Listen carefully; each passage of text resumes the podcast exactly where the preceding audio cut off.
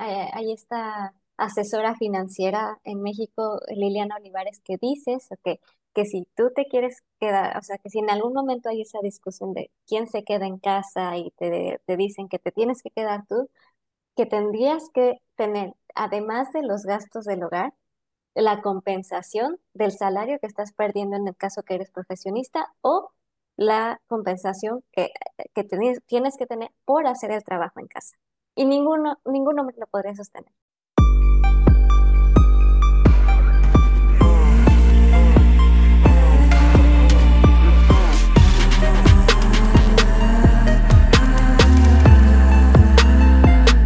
Hola, ¿qué tal? Bienvenidas. Nosotras somos Feministas, un podcast de mujeres RUA. Somos un grupo de mujeres cristianas y feministas que buscamos reencontrarnos con la verdad que nos hará libres desde el cuestionamiento de lo establecido y la búsqueda de cielos nuevos y tierras nuevas a partir de los ojos de mujeres.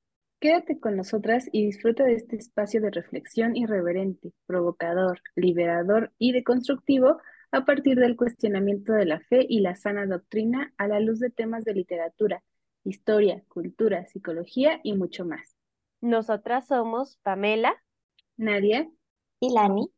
Y estamos aquí porque queremos. Comenzamos. Chicas, muy buenos días. Buenos días porque este capítulo va a estar estrenándose a las 8 de la mañana. Así que buenos días a todos los que nos están escuchando. Estamos muy contentas de estar de vuelta con ustedes con un tema nuevo, del cual no hemos platicado aún en, en el podcast. Y además del tema, estamos así de manteles largos porque tenemos en el capítulo de hoy dos invitadas especiales que nos acompañan por primera vez en un episodio. Una de ellas ya conocen su trabajo porque nos ha estado apoyando tras bambalinas con redes sociales, difusión, edición, etcétera. Nadia, te queremos dar las gracias por haber aceptado aparecer ahora en público. Hola, estoy muy emocionada. Gracias, Pam, por la invitación. Aunque, pues sí he estado aquí atrás, pero gracias por permitirme estar ahora dentro del episodio. Estamos re contentas de tenerte aquí, Nadia. Sabemos que este, esperemos que sea muy divertido para todas y, que te animes a seguir estando este, ya fuera de bambalinas acá con nosotras.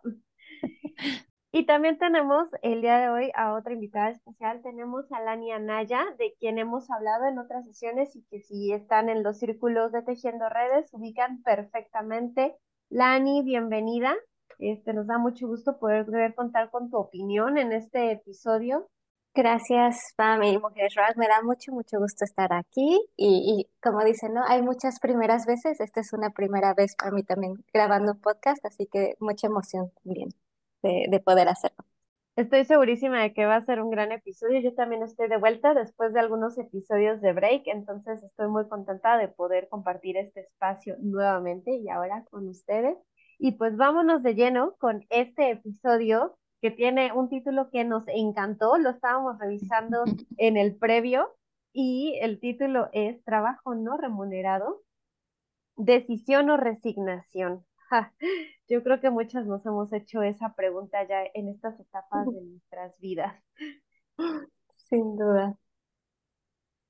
Y pues eh, vamos a iniciar un poquito porque pareciera que este concepto del trabajo no remunerado es algo relativamente reciente, antes no, no se hablaba de ello, o no se hablaba así, con este nombre, como que es un trabajo que no se paga, porque en este mundo pareciera que todos los trabajos tienen un valor económico. Y en este episodio vamos a ver qué tan, qué tan cierto es esto. Entonces, para poder entrar en materia, voy a ceder el espacio a Lania que nos cuente un poquito de qué se trata esto del trabajo no remunerado. Fíjate que eh, encontramos que, bueno, es bueno definirlo, ¿no? ¿Qué, qué es lo que entendemos nosotras con esto para evitar cualquier tipo de confusiones? Solo por si acaso. Y el trabajo no remunerado, remunerado es, como ya lo decías, lo que no recibe un salario, ingreso a cambio. Pero normalmente encontramos este tipo de trabajo en funciones de cuidado, de salud, de educación, que realizan casi siempre las mujeres, niñas, jóvenes, hacia familiares o miembros de toda una comunidad. Y aunque el valor es muy alto, porque es lo que sostiene la sociedad, es también una, una disminución de carga financiera para el Estado, para los gobiernos, para las empresas, pues porque se hace mucho, pero no recibimos un salario. Y se le exime del gasto dirigido a ese cuidado, ¿no? Y encontrando definiciones, ah, hablábamos que no solamente esta definición más general de, desde ONU o desde el Instituto de las Mujeres, también hay con, algunas economistas han eh, encontrado elementos en común del trabajo no remunerado que son muy interesantes para explorar, que no tiene regulaciones legales, que no hay posibilidades de vacaciones, aguinaldos, jubilación, bonos, que no cuenta con un contrato convenido ni firmado y que las horas pueden variar. Y a veces hasta es más tiempo que una jornada laboral. Tal vez esto nos suena un poco familiar, ¿no? A, todas las de aquí. Y, y también que, que, es muy eh, diferente, ¿no? Las horas que se invierten en este tipo de cuidados, hay unas estadísticas que nos dicen que de cada 100 horas de trabajo laboral, hay, las mujeres aportan 60 de esas 100 horas y los hombres 40. Y además que en México las mujeres dedican más o menos 25 o 30 horas semanales solo al cuidado de personas, de menores o de enfermos, de personas de la tercera edad, mientras los hombres solo dedican 15 a lo mucho. Justamente, Pam, este, bueno, más adelante iremos viendo cuánto contribuye el trabajo no remunerado al PIB de, de, la nación. Sin embargo, leyendo referente a este tema, eh, el autor que yo leía decía este, que eh, se empezó a considerar a partir, a partir del 2003. Y antes de eso no hay una referencia porque ni siquiera se concebía el término como trabajo no remunerado, ¿no? Era este, pues debido al roles, estereotipos de género, era algo ya estipulado, algo ya marcado, algo que, que no se cuestionaba por qué se hace, quién lo hace, para quién lo hace y cuánto cuesta. Simplemente ya se daba por hecho y por entendido que eh, le corresponde a las mujeres, en este caso, realizarlo. Y por lo mismo, por ser mujeres, era su, su labor, su, su tarea, eh, su carga del día a día a realizar, hasta que en el 2003 se comienza a hacer el, a llevar a cabo esta cifra anual, a, revisar las cifras de manera anual eh, para ver la contribución que se hace. Eh, también veíamos, bueno, yo investigué dentro de, esta parte de los roles, eh, de esta parte del trabajo no remunerado, que las jornadas, como lo decía Lani, las mujeres, bueno, esto ya viene del INEGI, de una encuesta realizada en el tercer trimestre del año pasado. Eh, las mujeres tenían mm, más de 20 horas a la semana destinadas a esta labor, siendo que en comparación con los hombres, que de acuerdo aquí ya al INEGI, son nada más 5 horas a la semana. Y eso que aumentó eh, en el caso de los hombres, porque es, estas cinco horas establecidas son para las labores, para los cuidados y aumenta eh, a los hombres en cuatro horas a la semana destinadas a realizar los labores del hogar, siendo que en el año anterior, que sería el 2021, nada más destinaban tres horas a la semana para realizar estas labores. Em, se puede ver un incremento en la colaboración de la pareja masculina, sin embargo, pues es mínimo en comparación de toda la carga que aún realizan las mujeres al día de hoy. Y, una carga que también lo vamos a platicar más adelante, llevaba un ritmo y una dinámica de, de crecimiento estadístico y que esto fue modificado a partir de la pandemia de COVID. Pero vamos a guardar, vamos a tomar ese tema y a guardarlo en una cajita mágica por aquí. y, y quiero retomar esto que tú decías, Nadia. ¿2003 mencionaste? Sí, 2003. O sea, es que es increíble porque eso es tan tierno. Se me viene, lo primero que pensé era cuando estábamos no sé, en el kinder y en la primaria y, y preguntan a qué se dedican tus papás y tú dices, no, pues mi papá es contador, es maestro, lo que sea, mi mamá no trabaja, ¿no? Y, era súper común, no, mi mamá no trabaja. Y luego yo empecé a escuchar ya más grande que decían, bueno, trabaja en casa, como que corregían, ¿no? Y les voy a contar una anécdota rapidísima que, que se hace muy similar. Yo tengo una amiga que es artista plástica, pues estudió arte y se dedica al arte. Ana, si estás escuchando esto, perdóname por ventilarte, pero yo te amo. Y un día fue a solicitar un servicio bancario, no recuerdo si era una tarjeta de crédito, X. Llega, solicita, te hacen una entrevista, ¿no? ¿Quién eres? ¿Cuánto ganas? Etcétera. Y cuando ella se sienta, le dicen ocupación y ella responde artista plástica. Y se le quedan viendo y ya, escriben en la máquina, ¿no? Cuando le entregan la forma impresa, en la, en la forma impresa de, de la entrevista dice desempleada, ¿no? y esto me ah. hace pensar cuando las mujeres dicen, es que yo soy ama de casa o soy trabajadora del hogar, que te ponen en una forma bancaria, desempleada, ¿no? No estás contratada, no recibes una remuneración por tu trabajo. Y esto tiene mucho que ver con lo que decía Nadia, lo reciente que es el término que reconoce que existe un trabajo que, que se ejecuta, que sí es productivo, no solo es reproductivo, y, y que no está evaluado monetariamente. Y además que no te da acceso a esto que decías de, al estar desempleada, no te da acceso ni a créditos, ni, ni tierras, nada, nada, o sea, ya te excluye de un montón de cosas estructurales.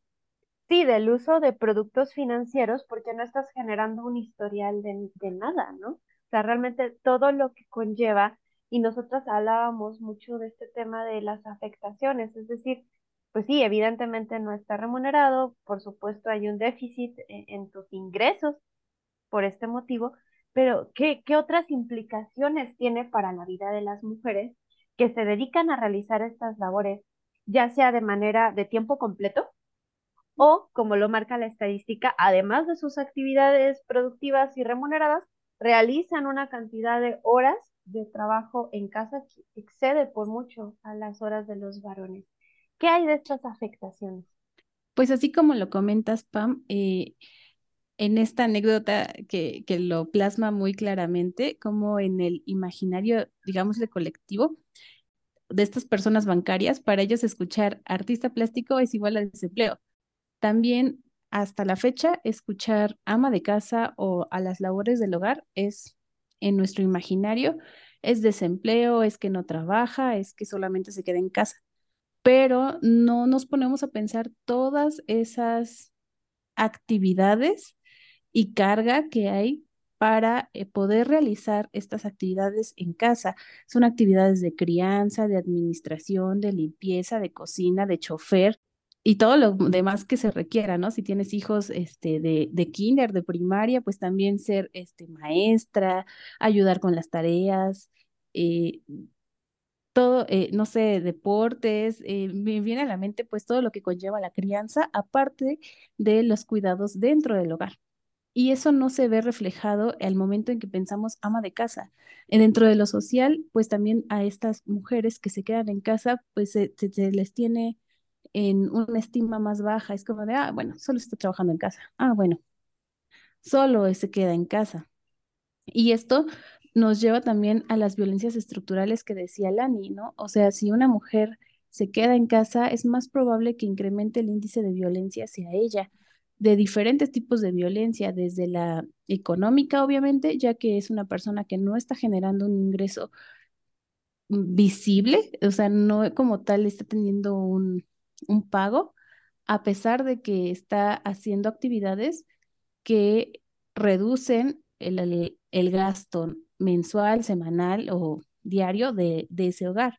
Si tuviéramos que poner, o también lo veremos más adelante, si tuviéramos que poner un costo a cada actividad que realiza una mujer que se queda en casa a hacer las labores del hogar, pues veríamos como este costo es altísimo y si solamente la pareja es la que trabaja, no podría valer su trabajo para pagarle a una persona que realice las actividades que esta persona, esta mujer está haciendo dentro de su hogar.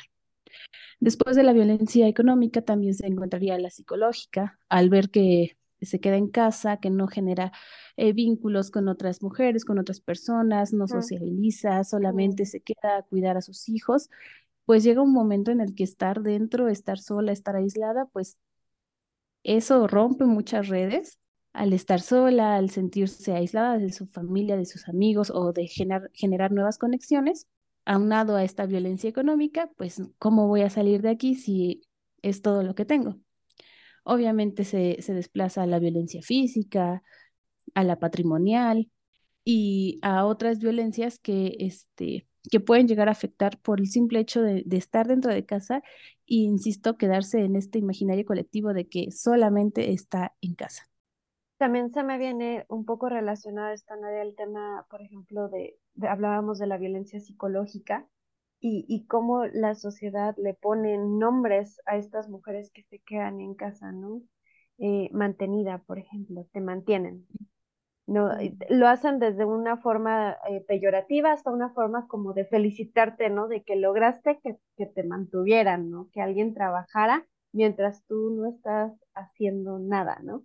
Y tanto la familia como la comunidad te violentan porque te hacen sentir que tú no estás eh, haciéndote valer por ti misma o que no estás produciendo nada o que, pues sí, que no estás aportando nada a la célula familiar, ¿no? Y recuerdo la experiencia que alguna vez me comentaba una persona de decir que como no encontraba empleo, una mujer, eh, se esforzaba como el triple en las labores de la casa porque no estaba aportando económicamente. Entonces, lo menos que podía hacer era tener todo ah, en orden, ¿no? Porque e, era su manera de contribuir a la pareja, ¿no? Y yo me pregunto si cuando un hombre se queda sin empleo, ese es el pensamiento que, que le viene a la mente, que tiene que compensar de alguna manera el hecho de que no esté aportando económicamente. Sí, yo creo que es, es también bien interesante, ¿no? También cómo incluso en nuestros medios eh, pueden, eh, cómo es el, este imaginario colectivo que decía Nadia. O sea, si, si hacemos cuenta, no sé, pensemos en el Chavo del Ocho, las, la mujer que se quedaba en casa era la señora con tubos, con mandil, que no hacía nada, que estaba chismorreando. O sea, ya, ya hay toda esa construcción de la imagen que tenemos cuando alguien nos dice que es ama de casa y, se desprecia como toda esa parte tanto de ser el sustento, como veíamos en la definición, ¿no? el sustento social, o sea, el sustento de toda la sociedad es eso, más que las mujeres aprenden, incluso aunque no hayan estudiado, aprenden a ser muy buenas administradoras para tener el gasto de toda la semana, eh, saben administrar su tiempo, entonces todo eso les, no se les cuenta, eh, no, se no se toma en cuenta a estas mujeres, aunque, aunque le estén haciendo, aunque toda esa experiencia de años sea buena, no la tomamos en cuenta. Y, y, fíjate que ahorita que lo mencionas, me venía a la mente esta parte de cuando una mujer, después de haber estado fuera del mercado laboral remunerado, intenta regresar a él dos o tres años, no le pongamos mucho, ¿no? dos o tres años después y te preguntan qué has estado haciendo esos dos o tres años después como si hubiera sido tiempo desperdiciado. Me acuerdo que a mí este tema eh, me empezó a llamar la atención hace unos años y hace unos años vi esta película de historia de un matrimonio y hay una parte donde eh, cuando se está divorciando la pareja a él le hacen el recuento de el tiempo perdido de ella o abonado a la familia que pudo haber estado ocupando en su carrera de actriz y que no lo hizo por estar cuidando una familia y que ahora él tiene que pagárselo, ¿no? Y fue la primera vez que yo pensé que efectivamente, si hay una inversión de tiempo y de esfuerzo y, de atención a la familia, hay cosas que estás dejando de hacer por dedicárselas a ese tiempo, que en, el tema de nuestro capítulo puede ser por decisión, por supuesto, pero también puede ser que las condiciones te hayan llevado a ese punto. Entonces, pensar como en esas cosas que las mujeres dejan de hacer por el tema de los cuidados y, también de las labores del hogar, porque es tiempo que podrían estar, no sé, aprendiendo un idioma, saliendo con sus amigas, y trabajando en un trabajo de medio tiempo, no lo sé. O pónganle aquí la actividad que quieran y que como todas sabemos, en el caso cuando, cuando le inviertes a tu carrera, pues eh, hay un proceso de, tiempo y de dinero invertido en crecer profesional, por ejemplo. Y si no haces esta inversión, la estás poniendo en otro lado, pues entonces hay una pérdida o hay un retraso, lo voy a poner entre comillas, porque no es como que alguien vaya retrasada conforme a la estadística de nadie o al parámetro de nadie, pero eh, tomas la decisión de, invertir este tiempo en una cosa que podría ser para ti o para tu desarrollo en el cuidado de otras personas o de la célula familiar. Sí, como lo dices, Pam, eso es otra de las afectaciones que, que podemos ver que ocurren en las mujeres al estar en esta labor de trabajo no remunerado, ¿no? La parte laboral, o sea, una persona que eh, invierte su tiempo al labor y al cuidado del hogar y de la crianza, pues no lo ven como inversión, se le ve nada más como pérdida y también dentro de lo laboral, pues está perdiendo bastante, no está generando esas conexiones con otros nuevos compañeros de trabajo para ascender a un nuevo puesto, no está aprendiendo, no está generando experiencia dentro de las, eh, la profesión que, que tuvo o aprendiendo un curso, un diplomado para poder tener este crecimiento. Se queda en cierto modo estancada o en una pausa de su actividad laboral, pero pues las actividades laborales no paran, esas siguen, se actualizan, cambian, se modifican y cuando ya la, la persona, la mujer quiere regresar, insertarse otra vez a la vida laboral, pues es muy complicado. Eh, yo estoy dedicada al área de recursos humanos y me dedico a hacer el reclutamiento del personal.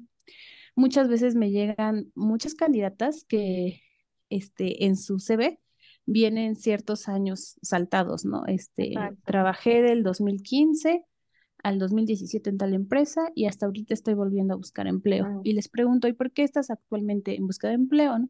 Ah, bueno, es que me dediqué a la crianza de mis hijos y ya, este, ya tienen una edad mayor y ya puedo regresar. La mayoría de veces en las que me ha tocado esta situación, he visto que las mujeres llegan con un CV, con una preparación mayor al puesto al que están aspirando conmigo. Ah. Y yo les pregunto, bueno, si tú ya tenías, no sé, un puesto de gerencia, gerente de ventas, de supervisión, ¿por qué estás actualmente postulándote a asesor de ventas? Ah, bueno, es que como ya estuve bastante tiempo fuera, considero, o sea, no, ellas no dicen, seguramente tal vez ya se habrían postulado para el puesto que tenían anteriormente y les habrán dicho que no, porque ya no tienen la experiencia por el tiempo que ha pasado y que este, para ellos ya no es válido, ¿no?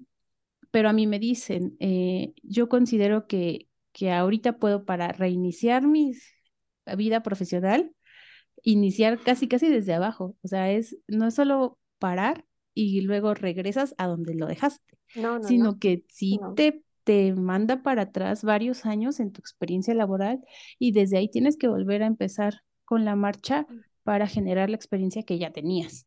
Entonces, eh, sí se ve una afectación bastante grande dentro del, ámbito laboral y ya ni hablemos de cuando es una doble jornada, ¿no? Cuando la mujer dice, bueno, solo me voy a dar mis tres meses de incapacidad por tener a mi bebé y me voy a chutar este, la crianza, la, eh, continuar con mi trabajo y aparte este, el cuidado del hogar, que ya es este, otro tema del que estaríamos platicando. No, no sé si es otro tema o, o es parte justamente, ¿no? Como de hablar bueno, diría más adelante, estaríamos ah, más adelante.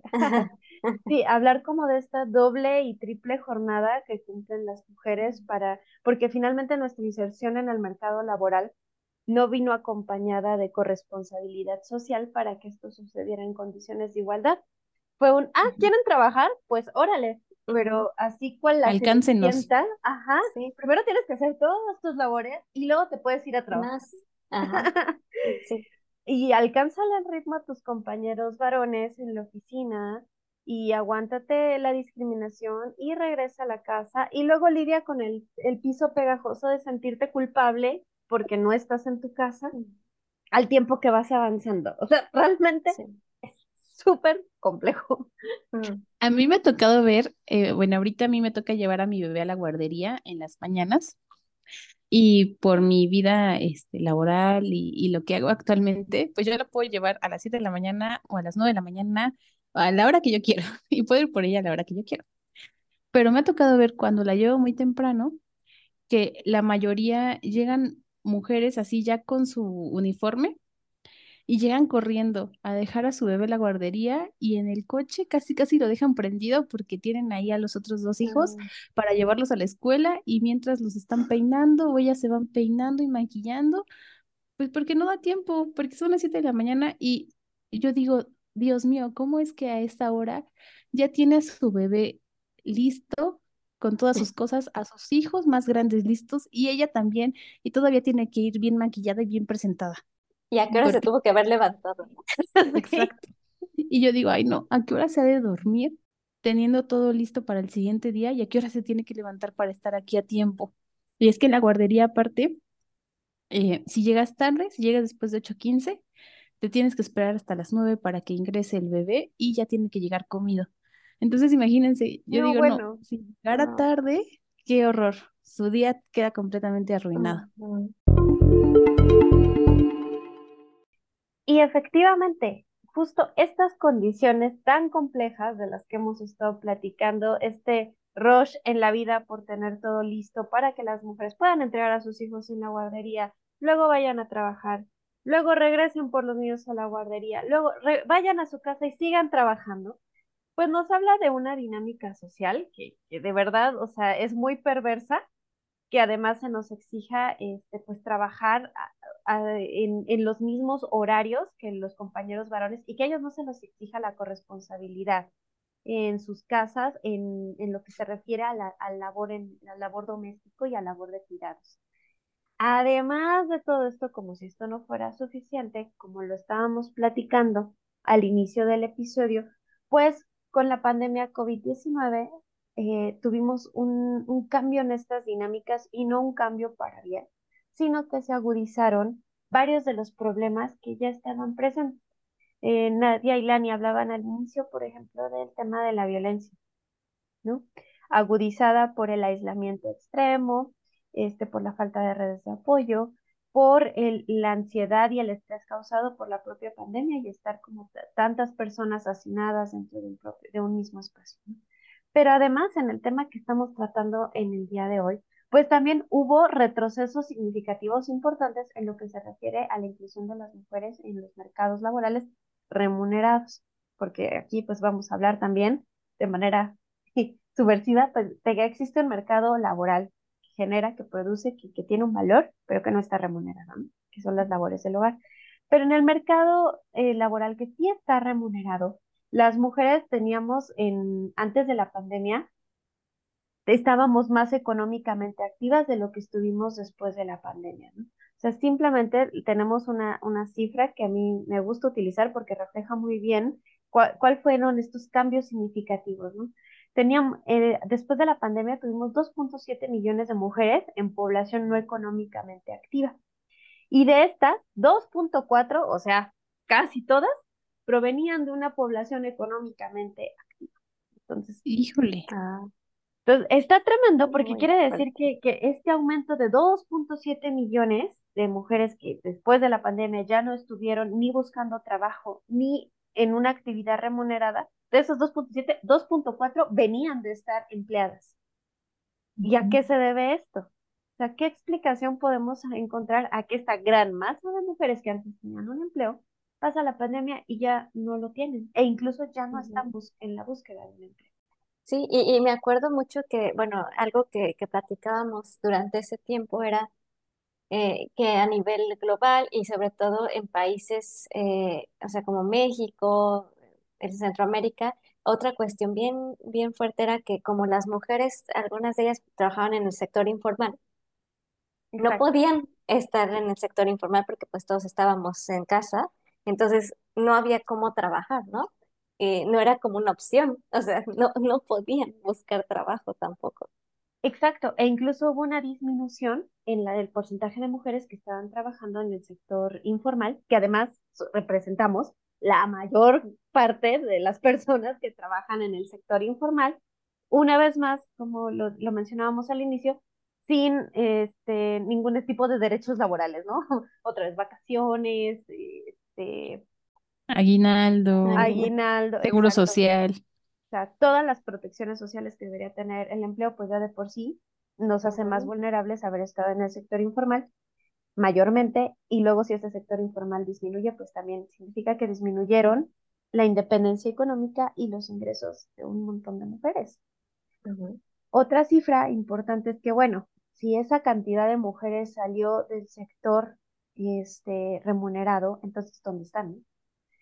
Y bueno, para Ujú. 2020 el INEGI nos marca que en los hogares se produjeron 6.4 billones de pesos, equivalentes al 27.6% del PIB del país durante ese periodo. Y esto quiere decir que las mujeres aportaron 2.7 veces más, casi tres veces más de lo que ya de por sí aportaban al PIB con su trabajo no remunerado desde 2020. O sea, tres veces más trabajo realizado y no remunerado en las casas a partir de la pandemia. Y esto si lo comparamos con eh, la aportación de eh, los hombres, pues vamos a encontrar que el de los hombres no, no subió en esa cantidad. Ay, quería buscar la cifra, si la encuentro ahorita la digo y, le voy a pedir a Caro que edite eso. Tu, tu, tu, de los hombres aportan. Ah, esto quiere decir que por cada peso que los hombres aportaron en 2020 a las actividades que representan el trabajo no, remunerado, las mujeres aportaron tres, tres veces más que los hombres en lo que se refiere a estas actividades. Wow, qué fuerte. Muy justo el asunto. Es muchísimo. Justo este también busqué varios artículos y en uno eh, el autor decía, y lo voy a citar tal cual, que las mujeres son las que realizan los realizan la mayor parte de las labores de cuidados y limpieza del hogar, pero no aparecen en los datos, en los datos del PIB nacional de México porque no reciben un salario. O sea, esa es la justificación, que como no se recibe un salario, no puede estar eh, considerado como parte del PIB, invisibilizando mucho más el trabajo que se realiza por parte de las mujeres. Y yo creo que ya en últimas fechas, pero muy, muy en últimas fechas, ha habido economistas feministas que se han dedicado a visibilizar y a darle un valor a este trabajo y, visibilizar esa aportación que mencionaba Lani, que sostiene todo lo demás. Porque también lo mencionábamos, una familia no podría pagar el valor del trabajo que realizan las mujeres en casa con el salario de una persona. Y, justo, ¿no? Está, eh, hay esta asesora financiera en México, Liliana Olivares, que dices que, que si tú te quieres quedar, o sea, que si en algún momento hay esa discusión de quién se queda en casa y te, te dicen que te tienes que quedar tú, que tendrías que tener, además de los gastos del hogar, la compensación del salario que estás perdiendo en el caso que eres profesionista o la compensación que, que tienes que tener por hacer el trabajo en casa. Y ninguno, ninguno me lo podría sostener. Me encanta porque en este podcast solo hay buenos consejos. Básicamente, si te piden que seas tú la que te quedes en casa, debes exigir un salario equivalente a lo que ganarías. Me encanta. O sea, yo soy totalmente partidaria de ese principio. Y por supuesto, como dice Lani, no es viable. Es tan costoso que no es viable. En, en, mi, en mi caso, que nos toca pagar cuidados a terceros, únicamente cuidados a terceros, se pagan entre dos salarios de profesionistas. Y apenas, o sea, apenas, y ni siquiera son cuidados 24 horas, son cuidados 12 horas. No da la vida. No, nunca, nunca lo alcanzarían a pagar. Y llegadas un poco a, este punto, como ya dimensionando a lo que nos referimos con este trabajo no remunerado, el valor que tiene y, el significado que tiene también para las familias y para las demás actividades productivas, queremos como adentrarnos en esta parte que está relacionada con nuestro título, ¿no? Quedarse en casa. Es una decisión, es resignación, es la pandemia nos dejó esta tercera opción y, lo anotábamos y yo decía, a mí no me gusta este término, pero pues hay que ponerlo, ¿no? ¿Es un privilegio quedarse en casa? ¿O es una, es una decisión? ¿O en algunos casos pues no nos queda de otra más que quedarnos en casa? ¿Ustedes qué creen? Pues retomando a lo que mencionabas eh, hace rato sobre eh, que las mujeres cuando se quedan en casa se les dice mantenidas o a veces a las mujeres se les educa para quedarse en casa o se, como su única aspiración es estar, eh, ya, ya terminar, no sé, una profesión, pero como aspiración final es ser ama de casa. Podría decir que cualquiera de las tres respuestas posibles, eh, cualquiera podría ser mal vista, ¿no? O, si te quedas en casa porque tú lo decides, ah, no, pues que mantenida si te quedas en casa porque las circunstancias así lo mandaron, ah, bueno, es que pues tú no fuiste buena profesionista y pues ahora te quedas en casa, ¿no? Te quedas a, cuidar. Si, em, y, y, y, digamos que en ese caso sería como por resignación, ah, no, pues ya, este, ella no pudo continuar con su profesión o ella nada más quería terminar su carrera y ya ser, ser ama de casa. Entonces creo que, que no hay una respuesta como tal correcta. Siento que, que esta carga social que se le ha dado a las mujeres es tan fuerte en diferentes aspectos, pero ahorita hablando del tema de trabajo no remunerado, es tanta que cualquier decisión que una mujer tome al estar en casa es mal vista, ¿no? Porque incluso si se queda en casa y la casa no está reluciente de pies a cabeza, ay, es una muy mala ama de casa. Entonces, em, podríamos hablar de, de, estas tres opciones. Este, yo, yo les mencionaba en, en el pre que en mi caso, en mi experiencia personal, actualmente funjo en cierto modo la función de quedarme en casa porque mi trabajo, eh, bueno, tuve a mi bebé hace unos nueve meses y desde entonces a la fecha mi trabajo me, me dio la posibilidad de quedarme a hacer home office, pero también me redujeron actividades y en cierto modo, pues como no estoy en la oficina, también me redujeron el sueldo. Entonces es un sueldo poquito, pero son poquitas las actividades que realizo. Me quedo en casa, pero también llevo a mi bebé a la guardería, porque aunque es poquito lo que tengo que hacer en mi trabajo, necesito un espacio y un tiempo para hacerlo pues al 100%. Entonces llevo a mi bebé a la guardería, tengo donde dejarla y digamos que, que ahí también se compensa un poco de la crianza porque parte del día está en la guardería y también estoy en casa, tengo una persona que me ayuda a hacer la limpieza del hogar. Sin embargo, yo soy la que está aquí todo el día y en cierto modo sí siento cierta carga mental al decir, ay, está todo sucio. Y digo, ay, pero es que también tengo que ver a la bebé, ay, pero es que también tengo que trabajar, pero es que estoy cansada, o sea, soy humana y también me canso. Y viéndolo así o viendo mi experiencia personal, he dicho, sí me encuentro en una situación de privilegio porque si fuera otra la circunstancia, pues diría, no puedo reducir mis horas de trabajo, ¿no? No me da el salario de mi esposo y el mío para cubrir todas las necesidades. O también, este, si me quedo en casa y, y, no tengo trabajo, pues no podría tener a mi bebé asegurada en la guardería. Tendría que tenerla todo el día conmigo. Y bueno, si la tengo todo el día, pues no podría trabajar tampoco. Y también, eh, si no tuviera una persona que me ayuda a, las labores del hogar, pues también estaría 100% en las labores del hogar. Entonces, a veces yo me siento como que estoy entre que el privilegio, porque tengo, tengo trabajo, tengo quien cuida a mi bebé, tengo quien haga este, las labores del hogar, pero a veces también sí me siento con la carga, porque digo, ajá, sí, pero también tengo que estar pensando en qué falta, en hacer la despensa, en también ver, ah, bueno, si vamos a cocinar, si no, que falta este, los servicios, eh, y si no lo hago bien, es otra carga, porque digo, es que si solo estoy en casa, ¿por qué no lo hago bien? ¿Y por qué no estoy casi, casi perfecta? Pienso mucho en esta serie de Esposas Desesperadas, no sé si la llegaron a ver, es de hace mil años, sí. y sale una, una, una de las esposas, se llama Brie Van de Kamp. La pelirroja. Este, Sí, sí. cuando la presentan, cuando la presentan, la presentan como la, la esposa perfecta, porque tiene su casa así impecable y sus hijos también este, siempre bien alineados, eh, ella hasta le da tiempo de, de, cocinar y todo.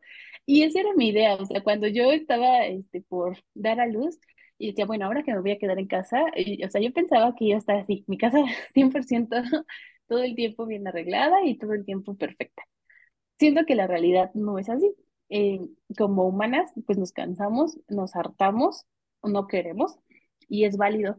Y creo que esa es una lucha que he estado teniendo conmigo misma. A veces me siento como ambigua entre este pensar que estoy en el privilegio, pero también que estoy como ya en la resignación, ¿no? Digo, bueno, también ahorita podría estar en otro empleo que pienso en las, las oportunidades laborales que dejé, durante mi embarazo, dije, si estuviera ahí, no sé, yo ya estaría como más arriba, ¿no? De donde estoy ahorita. O, pensando, bueno, pero yo lo decidí porque quiero estar con mi bebé. Entonces, no es algo fijo, o bueno, en mi caso no es fijo, el, el, pensar que sí es un privilegio, es una designación o está, eh, ya es una resignación. A veces es un poco de ambas o de las tres, o a veces ninguna. sin embargo, es, es importante validar y considerar que esto es algo individual, ¿no? Es algo, una experiencia propia de cada mujer, que podemos ver realidades en donde en broma he visto en Facebook o en otras plataformas que en broma dicen, qué ganas de ser señora de las lomas, que está este, del yoga yéndose a desayunar. Bueno, ahí sería un completo privilegio, ¿no?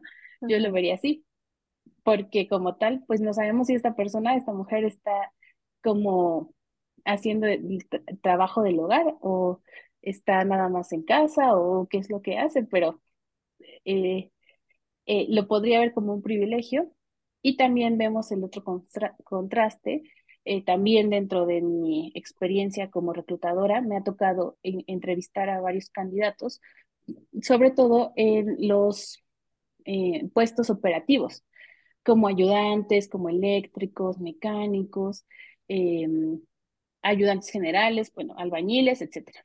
Y en estos puestos, la mayoría, si yo pudiera hacer una estadística de los que yo he este, entrevistado, a la mayoría son ellos los únicos, eh, las únicas personas que aportan económicamente mm. dentro del hogar.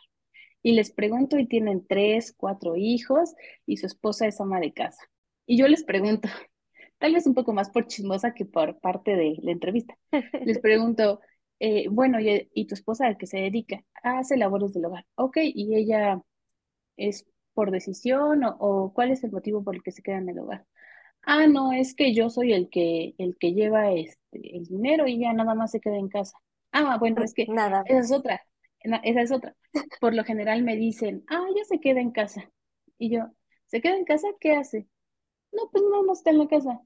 Y ya, entonces ahí les, les digo, hace la cocina, cocina, cuida a los hijos o, limpia o, no hace nada. Ah, no, sí, bueno, eso, o sea, se queda en casa haciendo lo de la casa.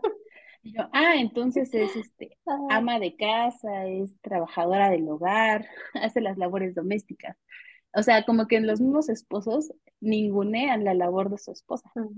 Y aparte, este, veo cierta violencia económica porque dicen, no, yo no la dejo trabajar ella que se quede en casa y que cuida de los hijos, porque me, ha tocado también escuchar estas, estos comentarios de que porque si no se va a salir y quién sabe qué va a andar haciendo, buscando el, que la mujer se quede en lo privado dentro del hogar.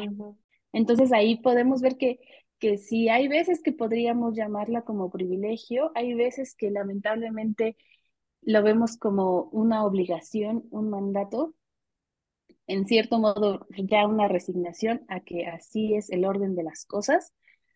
Y sin embargo, lo que considero que sería nuestra utopía es llegar a tener una decisión, ¿no? A decidir, ah, yo sí me quiero quedar, yo no me quiero quedar. ¿Por qué lo decido? Ah, porque si yo no me quedo, pues hay alguien atrás o hay alguien junto a mí que sí se puede quedar. Y entonces llegamos a un acuerdo que este, yo me quedo tanto tiempo, tú te quedas tanto tiempo, hacemos el cambio. Sin embargo, eh, en nuestra realidad actual no es posible o no lo veo posible ni muy cercano que esto pueda realizarse. Justo, justo lo que dices, ¿no? o sea, que sea porque lo decides, ¿no? Porque creo que el, la, este trabajo no remunerado, trabajo que hacemos en casa, no es malo en sí. O sea, es como nosotros lo hemos hecho peyorativo. O sea, en sí no es malo, en sí tiene mucho aporte a la sociedad, sostiene las sociedades es vital, pero es lo que hemos hecho, como lo, la narrativa y cómo eh, las acciones que hacemos hacia ese trabajo son peyorativas o son, eh, o sea, lo vemos como menos.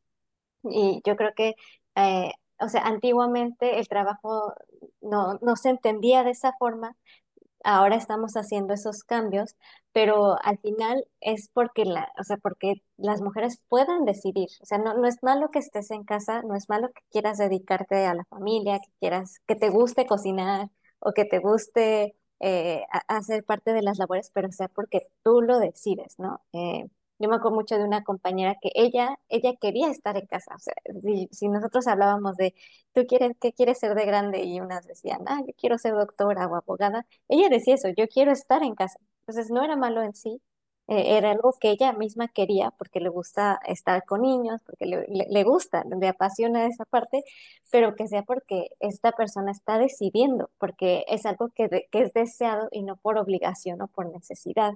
Sí, y yo creo que en, en, esos, en esa utopía de la que estamos ahorita construyendo, en esa utopía donde las mujeres pueden decidir quedarse eh, como trabajadoras del hogar o salir a hacer actividades remuneradas, como sociedad tendríamos y tenemos, ¿no? No solo en nuestra utopía, sino actualmente tenemos un compromiso de de alguna manera brindar a cualquier situación que decidan las mujeres las protecciones laborales adecuadas y las condiciones para su autonomía económica. ¿Cómo vamos a lograr eso? O sea, no lo sé, pero de alguna manera tenemos que remunerar el trabajo no remunerado. Un primer paso es visibilizarlo, reconocerlo. Pero ¿de qué manera vamos a hacer que este trabajo sea en valor simbólico, pero también financiero, equivalente al trabajo que realizamos en las oficinas, en las empresas, en los comercios, en el sector de servicios, ¿no? En, todos lados. Y hay un término que ahorita no vamos a hablar de eso, pero se las dejo a las escuchas. Este, varios organismos internacionales hablan de este término que son las sociedades del cuidado, que se habla pues de una reorganización social completa desde los sistemas de salud, los sistemas de guarderías, los hospitales, los trabajos, las empresas, el gobierno, las familias, en torno a que no solo una persona, la que se queda en casa, cuida, sino que todas y todos somos corresponsables del desarrollo de la célula familiar. Entonces, de alguna, ya sé que suena como una hippie, pero, o sea, no se refiere a eso, sino a que la sociedad proporcione las condiciones adecuadas para que una mujer o un hombre este, pueda criar y a la vez trabajar y a la vez estudiar y a la vez desarrollarse. ¿Cómo, ¿Cómo hacemos esto? No lo sé, pero ese sería el ideal, ¿no? Que independientemente de lo que tú decidas, tengas en, en tus manos las opciones para tu desarrollo profesional, humano, social, o sea, todo.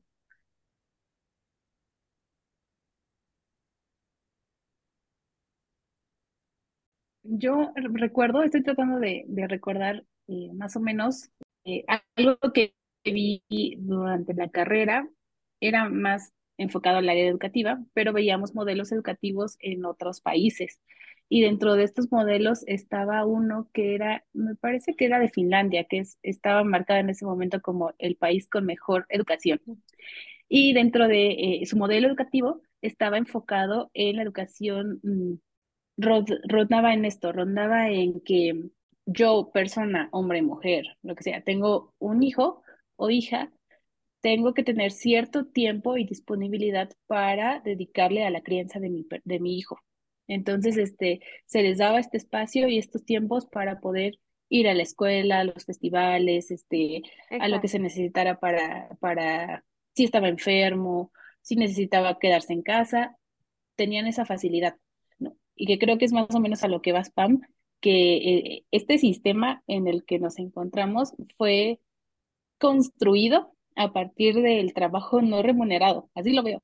¿Por qué? Porque se centró en que una persona se va a quedar en casa siempre, mientras que la otra va a salir a trabajar y va, va a hacer toda la labor que se requiere para fortalecer el sistema y ambos van a hacer sus funciones para fortalecer el sistema. El de la mujer, quedarse en casa, crianza, tener hijos, y el del hombre, pues que sería el trabajo que realiza afuera y la aportación económica a la familia. No sé, Lani, si tú conozcas eh, ahí por donde tú te encuentras, algún país que tenga una mejor situación que, que en este caso México, que es a lo que nos referimos en nuestro contexto. Sí, bueno, el, acá donde, donde yo vivo justo hay eso, ¿no? Eh, para empezar, hay permisos de paternidad. Entonces, la familia, cuando nace un bebé, se tiene que dividir.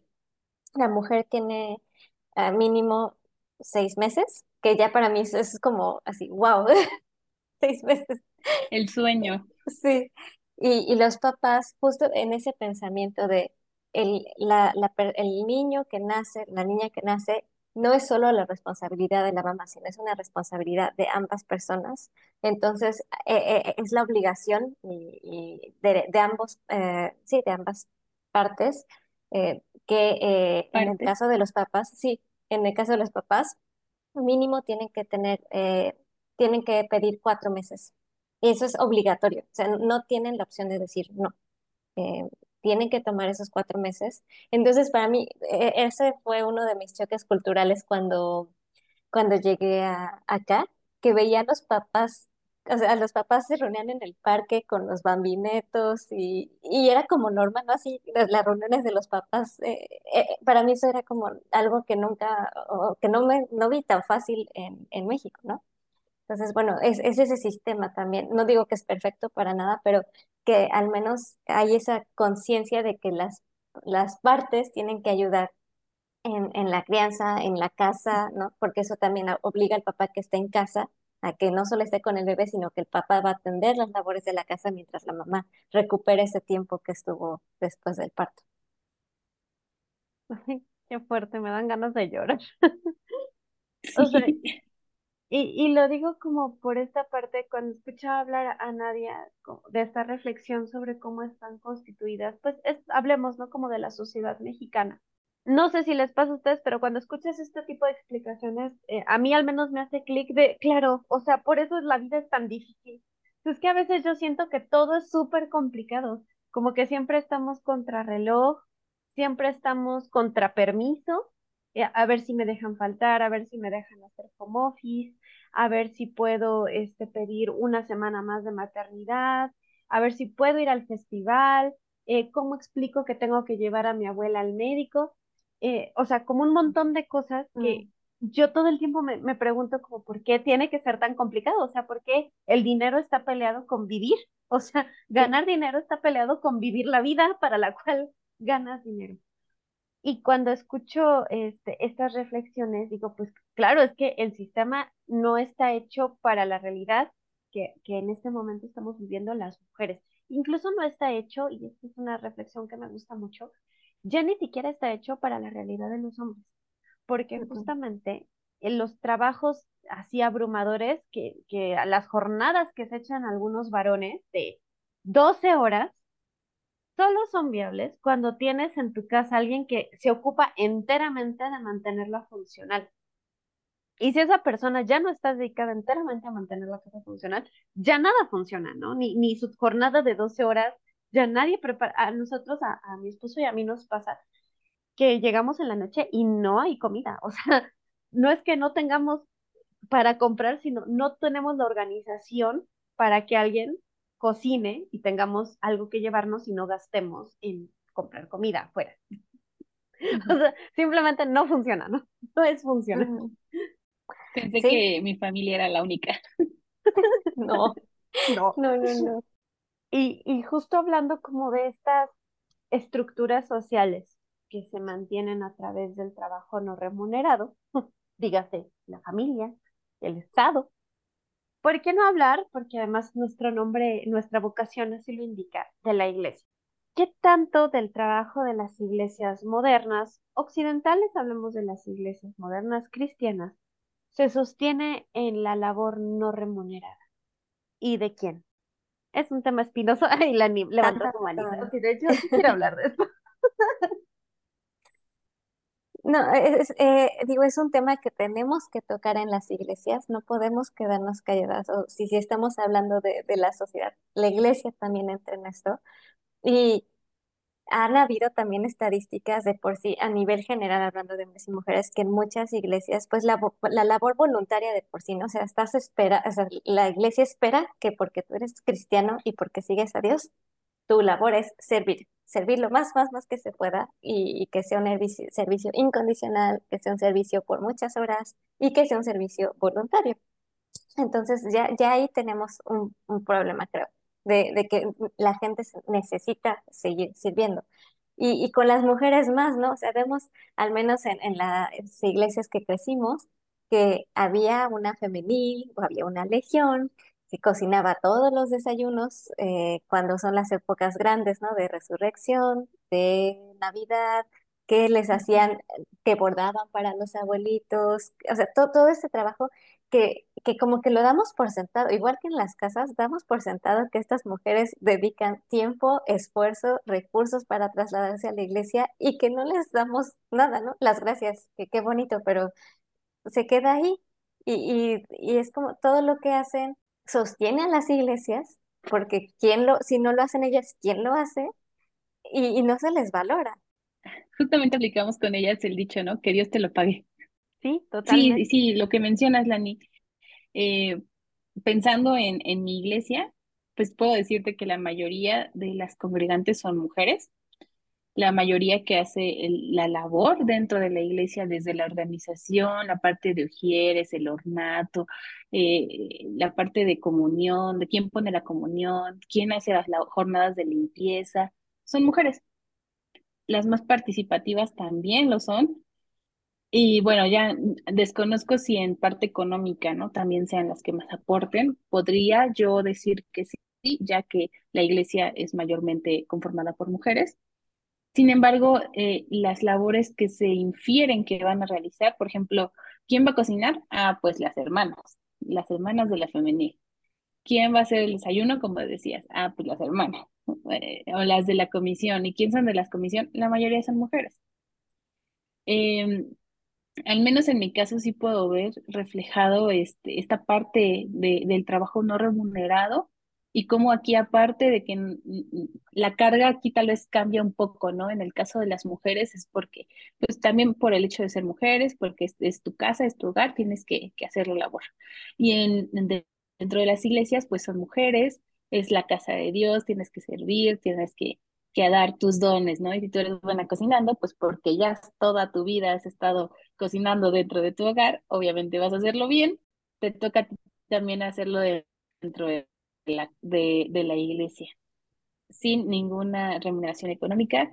Y también incluso la carga está peor, porque es también sin esperar nada a cambio, porque tú lo estás dando como un servicio para la obra de Dios. Sí, y si no lo vas a hacer bien, mejor Es ni lo hagas, cierto. ¿no? Sí, Y sí. Ay, perdón, Lani. No, también, no, no. también se replican estas actividades, o sea, por ejemplo, la cocina es súper evidente, ¿no? Eh, las actividades de cuidados y de enseñanza, las maestras de escuela dominical, las maestras de párvulos, las maestras de la escuela cristiana de vacaciones, De vacaciones. Las asesoras de las ligas, las asesoras de las ligas, exactamente. Las mujeres, las esposas de pastor que les dicen pastoras y las que pa- esperan también las tareas de la iglesia. y que tienen que apoyar a su pareja en todas las peripecias que les toca. Efectivamente. Y la lista puede continuar. Exacto. ¿Y cuántas cosas se esperan de nosotras que se den de corazón y bien hechas y sin esperar nada, como decía Nadia, ¿no? Yo me acuerdo de, de mis épocas de liga, que digo, fueron las mejores de mi vida, yo siempre lo voy a decir, me encantaron. Pero también me acuerdo del nivel de exigencia sobre una joven de 20 años, ¿no? Que aparte tenía Mm. que estudiar la universidad y contribuir en su casa. Y así, y, y no la dejaban de criticar porque no le salían bien los indicadores. Y y yo me acuerdo de la cantidad de tiempo que le dedicaba a la planeación anual y a las juntas y, y a la revisión de, de insumos y de materiales para los eventos. Y ahorita que hago las cuentas, pues era como echarte un diplomado, ¿no? Bueno, y como fueron cuatro años, pues bien me pude haber echado ahí una maestría. O sea, ¿Sí? Y a veces lo único que te ganas, a veces ni las gracias, ¿no? Porque, como dice, dice la Biblia, siervo inútil, ¿no? Lo que tenías que hacer. No lo es. Solo para aclarar a quienes nos escuchen, cuando Pam se refiere a las ligas, se refiere a reuniones de jóvenes. Reuniones de jóvenes dentro de la iglesia metodista, así les decimos, las ligas. Las ligas de jóvenes. Puedes exacto. continuar, Pam. Y pues dentro de estas organizaciones, también cuando hablamos de la femenil, todas son organizaciones con estructura, con planeación y con actividades. Y es una labor de voluntariado gigantesca. Y, y volvemos a este tema de, por género, cuáles son las labores que desempeñamos las mujeres en la sociedad. Y hay una estadística nacional de que las labores de voluntariado, nuevamente labores no remuneradas, como la iglesia, todas las actividades que hacemos en la iglesia, mayormente las desempeñamos, tatán, las mujeres. ¿no? no hay sorpresa en Sorpresa. Sorpresa, sorpresa. Y fíjense que también lo interesante, ¿no? Vamos a, a pensar que, ah, o sea, las mujeres sirven en la iglesia, hacen todas estas actividades, pero estas actividades las de alguna manera les impiden estar en la parte esencial también de la iglesia, que es aprender, ¿no?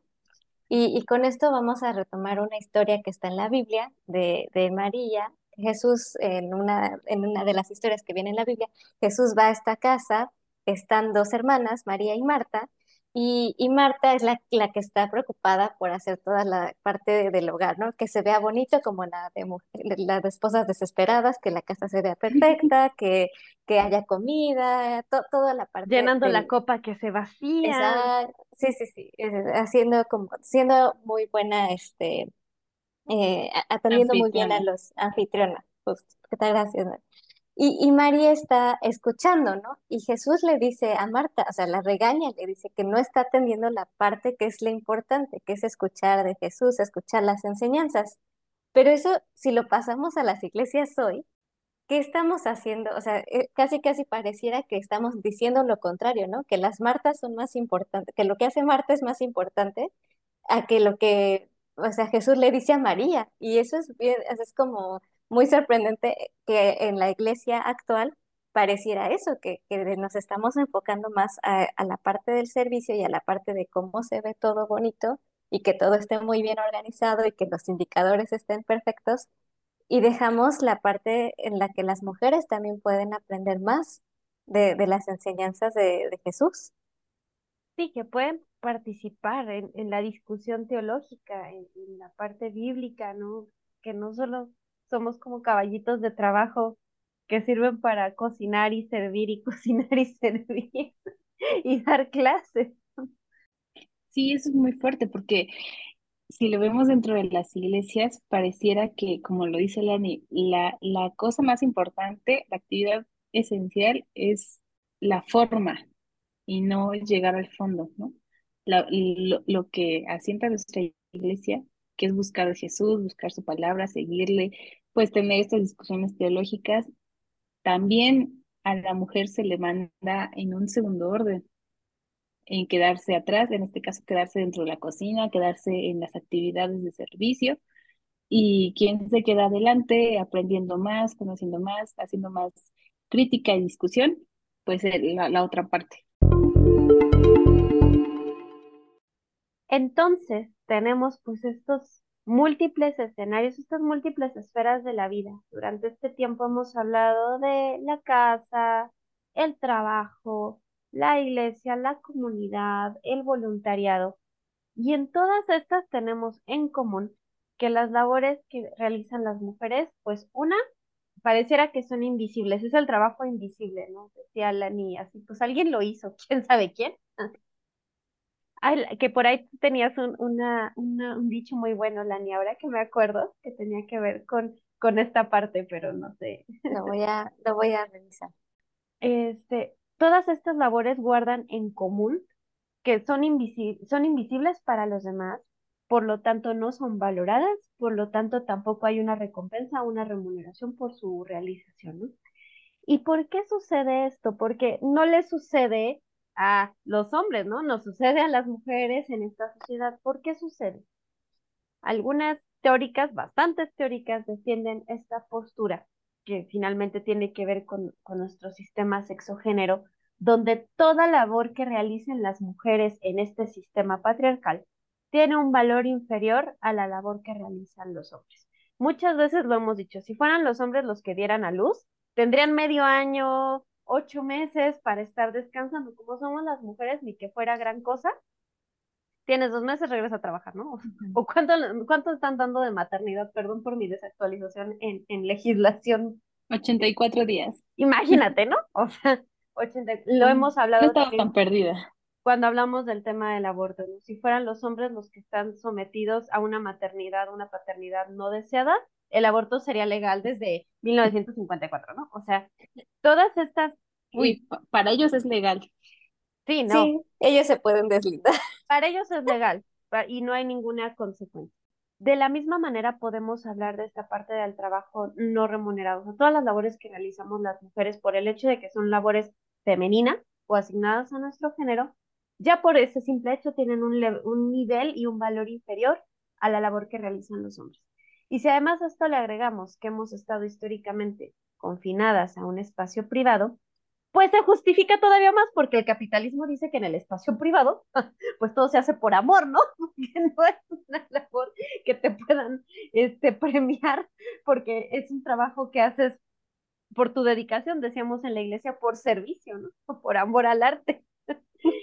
Entonces, pensando como en todas estas cosas, ¿qué, ¿cuánto es lo que vale el trabajo de las mujeres en estas diferentes Sí, y, y, justo con lo que dices, ¿no? O sea, el sistema capitalista va, o sea, cuando, si vemos desde la historia, ya las personas se dividían en sus tareas, ¿no? Los, o sea, en pensemos en la prehistoria, prehistoria, donde los hombres iban a cazar, las mujeres estaban al cuidado de la crianza.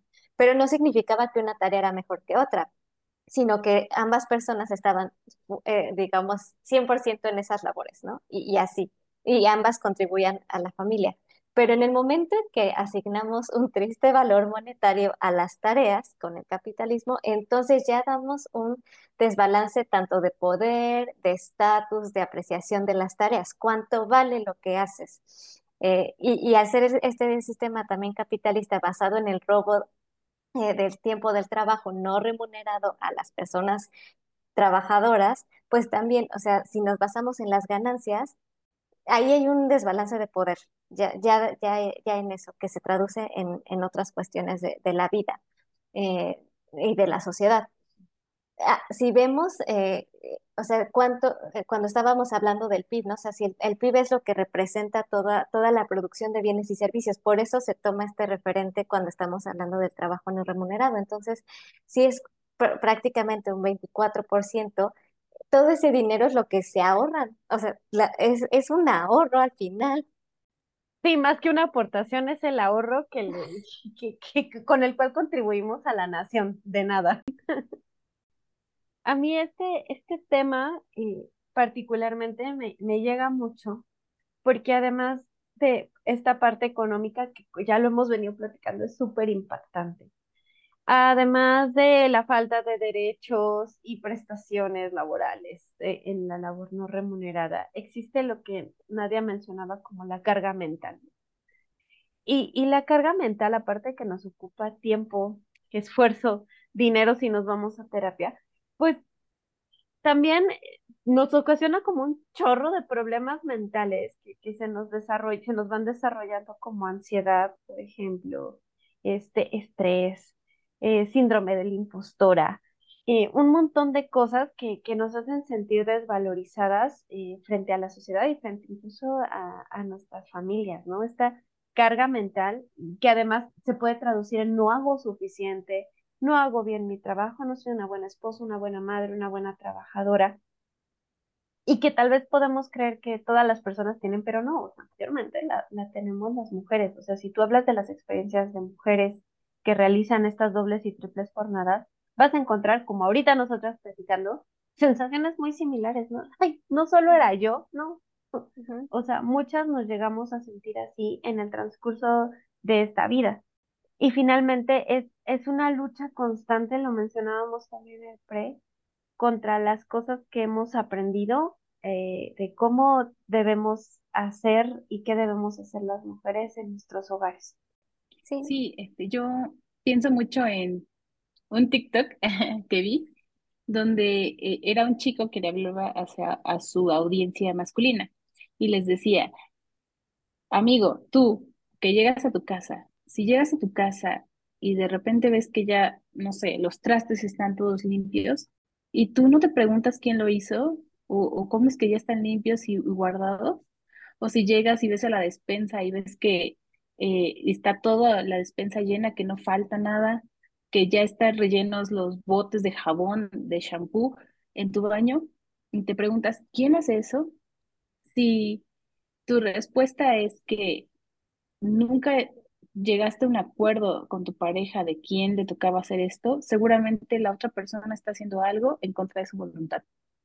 ¿Por qué? Porque nunca llegaron a un acuerdo. Simplemente la otra persona está realizando todas las tareas porque esas tareas se tienen que hacer. Por alguien se tienen que hacer. Y no es mágicamente que tú llegas y ya está relleno el papel de baño, ¿no? Que ya está cambiado el tubo del papel de baño. Es porque la otra persona lo está haciendo. Y, y si les hablaba como para hacer esta reflexión de cómo desde su mirada llegan y pareciera que mágicamente ya todo está limpio, siendo que eh, es porque la otra persona está haciendo todas estas tareas y nunca se sentaron a generar acuerdos entre ellos. Solamente se dio por hecho que la otra persona, al ser mujer, al quedarse en casa, pues le corresponden todas esas labores. Parte de esta idea que tenemos de utopía, de decisión de quedarse en casa, de, de, de, hacerlo con gusto, creo que, que inicia con esta generación de acuerdos con nuestra pareja. Eh, primero es, también hablando de esta palabra que no te gusta, Pam, privilegio, porque, la odio. bueno, hay mujeres que tienen, que no tienen la opción, ¿no? De sentarse con su pareja y decirles, oye, aunque tú trabajas, este, tienes que hacer otras cosas dentro del hogar.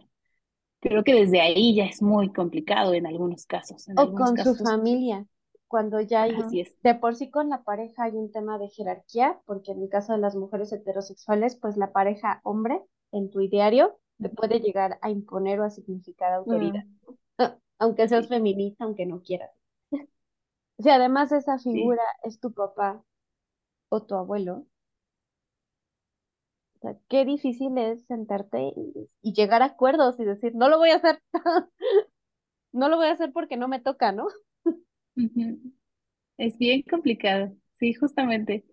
Pero partamos de la idea de que ya pasaste esa parte, ¿no? ya te pudiste sentar con ellos, pues poder generar acuerdos, llegar a, decir, bueno, a mí me toca comprar la despensa, a ti te toca hacer la comida, o yo hago la comida y tú lavas los trastes. Y empezar a dividirse las labores del hogar. Algo que hablábamos mucho es este, esto que tú comentabas, Pam, sobre hacer resistencia. ¿Cómo lo mencionaste? Sí, sí, hacer resistencia al trabajo doméstico porque eso visibiliza, visibiliza la labor. O sea, si, si en este ejemplo, si llega el hombre y mágicamente está lavado los trastes, pues nunca se va a preguntar quién lo hace, solamente llega, usa otro plato y ahí lo deja. Pero si llega y ve que todo está sucio, es como de, ¿qué pasó aquí? ¿Por qué no están los trastes limpios, no? Ahí estamos generando esta resistencia. Y yo le decía a Pam, la resistencia es revolucionaria. Y hablábamos mucho de esta parte de socialización, de cómo estamos educadas y construidas las mujeres en los hogares mexicanos, eh, que se nos enseña a ser perfectas, a ser ordenadas, a no ser fodongas, ¿no? Esa palabra también desde chica siempre me chocó, ¿no? No seas fodonga, este, a, que no, puede ser pobre pero no cochina, ¿no? O sea, también es así como un clásico. Y entonces pareciera que tienes una obligación a que todos tus alrededores siempre estén pulcros, porque si no, eso habla mal de ti, de ti, de tu familia y de, de donde vives y así, ¿no? Y con ese pretexto o con esa premisa, pareciera que hay mujeres que no podemos vivir en espacios sucios y entonces acabamos haciendo toda la limpieza de todo, este, porque no podemos tolerar la suciedad. No es mi caso, pero estoy hablando en plural. La verdad es que cero es mi caso, pero justo porque no es mi caso, a mí me, llamaba la atención ese estilo de comportamiento donde veía a chicas limpiando porque no podían ver zapatos tirados, no podían ver trastes sucios, eh, ropa sin doblar, y entonces doblan lo de todos y hacen lo de todos porque la limpieza es un mandato. Y, y justo en el pre hablábamos de eso, ¿no? De hay que resistir, o sea, hay que resistir el impulso de limpiar de recoger lo que yo no tiré, de doblar la ropa de todos sin que nadie me lo pida, ¿no? Yo les decía, en esta parte de la resistencia, es que yo no hago cosas que no se me piden explícitamente o que no están acordadas como dijo nadie. O incluso si las veo venir, ¿no? Si mi carga mental me indica que ya es día de lavandería y hay que separar ropa, si no he hablado con mi pareja del tema, no lo hago. Y puede sonar súper mal, pero no lo hago. Sí, sí, a, mí también me pasó que eh, justo en pandemia yo estaba con, con, con quien ahora es mi esposo y teníamos eso, ¿no? Yo estaba, eh, la, igual es una ventaja trabajar en casa porque pues uno puede estar movilizándose, pero estaba en ese momento, era un estrés, o sea, era un estrés pensar que había que estar haciendo trabajo más todo lo de la casa, porque estando en la casa como que al ver todo, ajá, eso que decías, ¿no? De, de que uno el relajo, que tiene que ser perfecto, como que eso a mí me causaba muchísimo estrés. Y, y ahora he optado, ahora ya, ya casada, que hay días que aunque esté trabajando en casa y aunque sé que hay eh, mucho por hacer, que, que la vajilla no está recogida, igual, no hacerlo, no hacerlo. Y si llega y me pregunta, ok, lo hacemos juntos, pero no lo voy a hacer sola. Ajá, sola y sin que nadie me vea que lo hice. No. Yo leía sobre una escritora amateur que decía eh, que ella siempre, eh, estando en casa, se disponía a escribir. Y entonces se sentaba para escribir y veía que estaba todo sucio, ¿no? O que no había trastes sucios. Entonces se ponía a lavar los trastes, a limpiar, a trapear, a lavar la ropa, y que ya cuando estaba todo limpio, ahora sí, dice, ya está todo limpio, ya me puedo sentar a escribir. Y ya eran las 10 de la noche, ya estaba toda cansada y estaba agotada, sin ganas de hacer nada más que dormir. Y así posponía su hobby o lo que ella quería hacer por realizar primero las labores del hogar.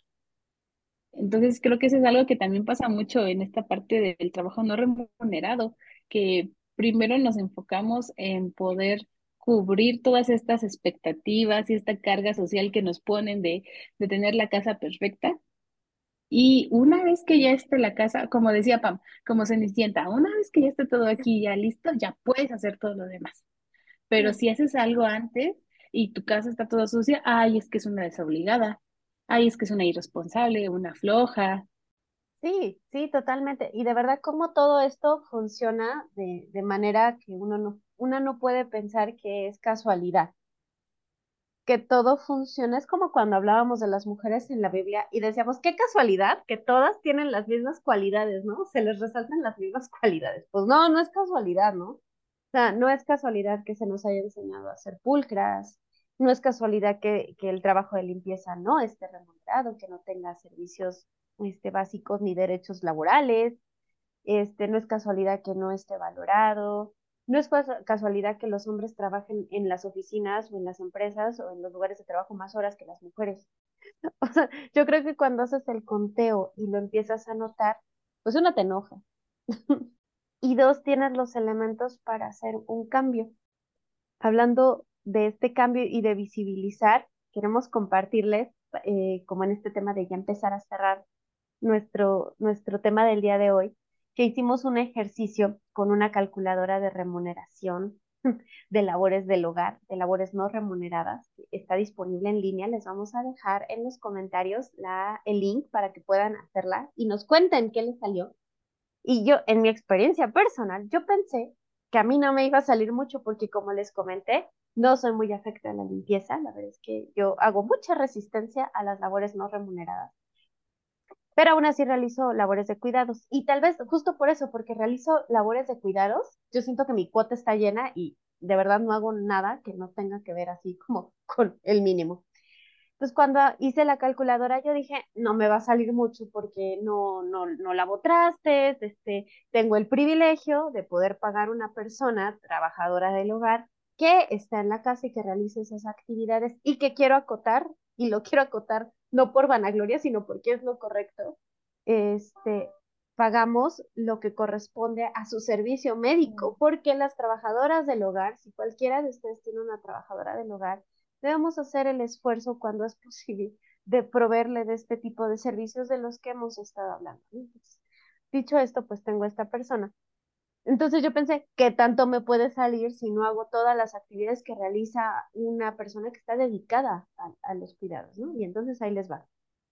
Me salió que realizo el equivalente a 2.028 horas de trabajo al año, que pudiera ser que no parece mucho, pero en estimación económica son 74 mil pesos anuales. Esto quiere decir que yo realizo 39 horas a la semana de trabajo en casa.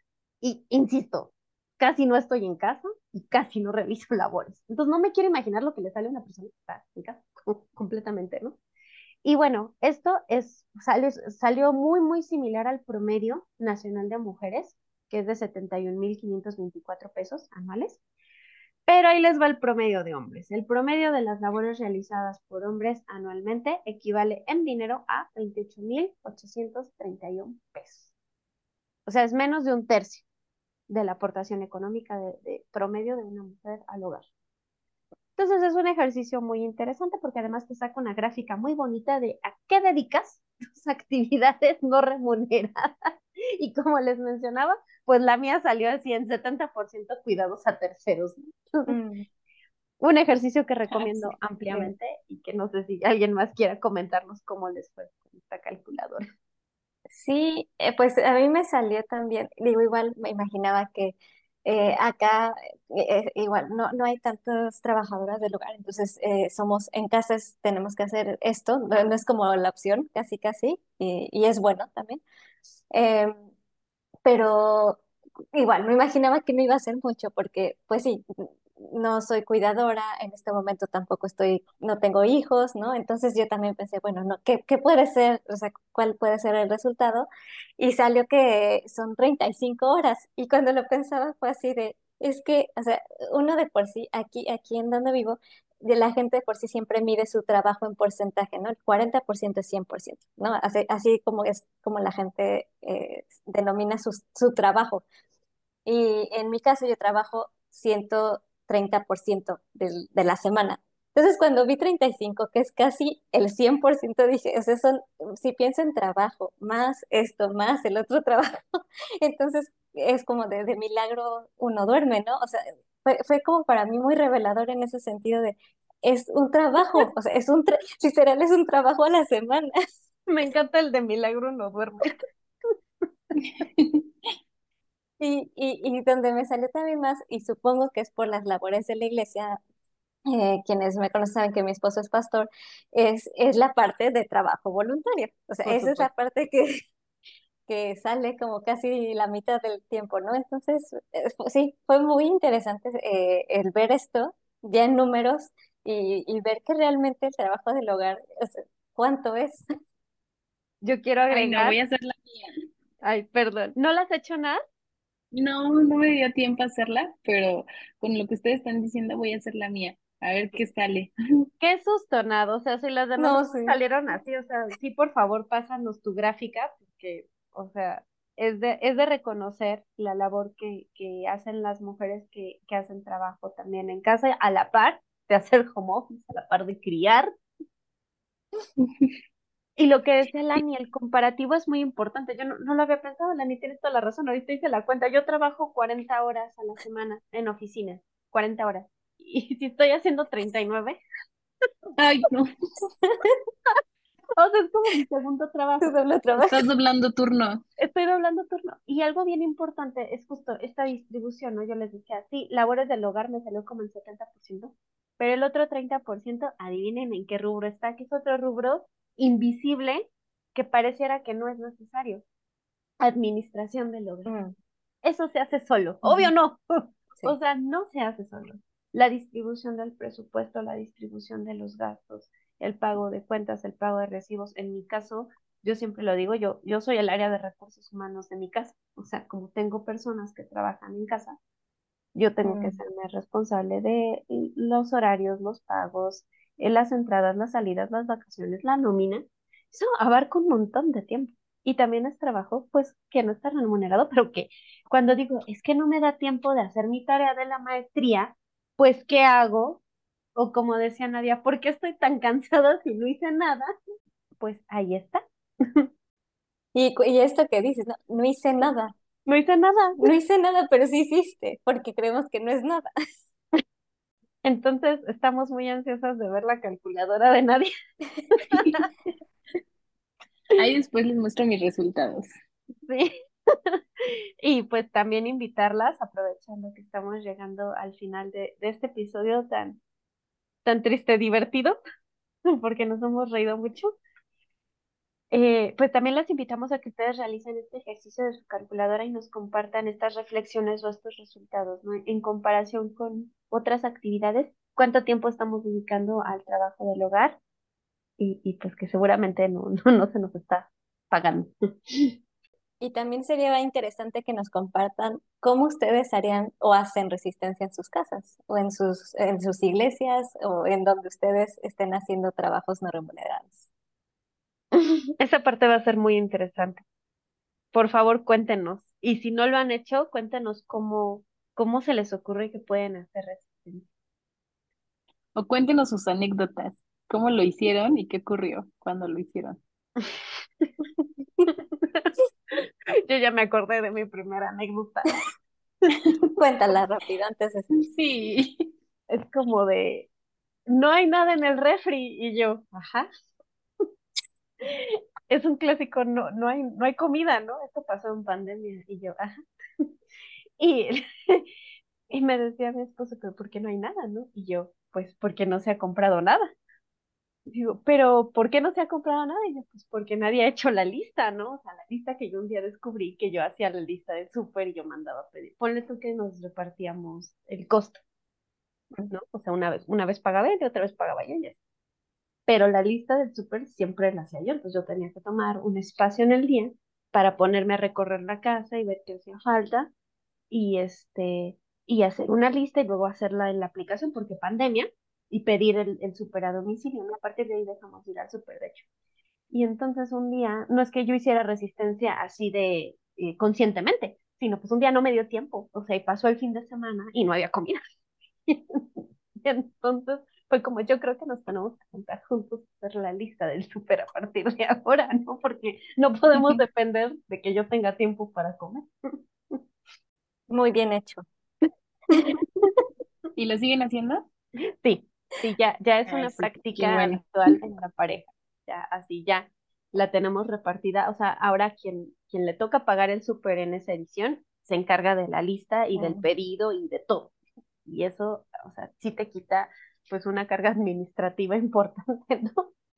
Yo pienso en la mayor resistencia que, que hasta ahora viene a mi mente, es con la ropa, porque mi esposo es muy mm, cuidadoso con cómo lava su ropa, ¿no? En La ropa deportiva de cierta tela va con cierta eh, cantidad de jabón y a cierta temperatura. Y los jeans así, y, la- y en la secadora, y luego los tienen que sacar para que no se planchen, bla, bla, bla.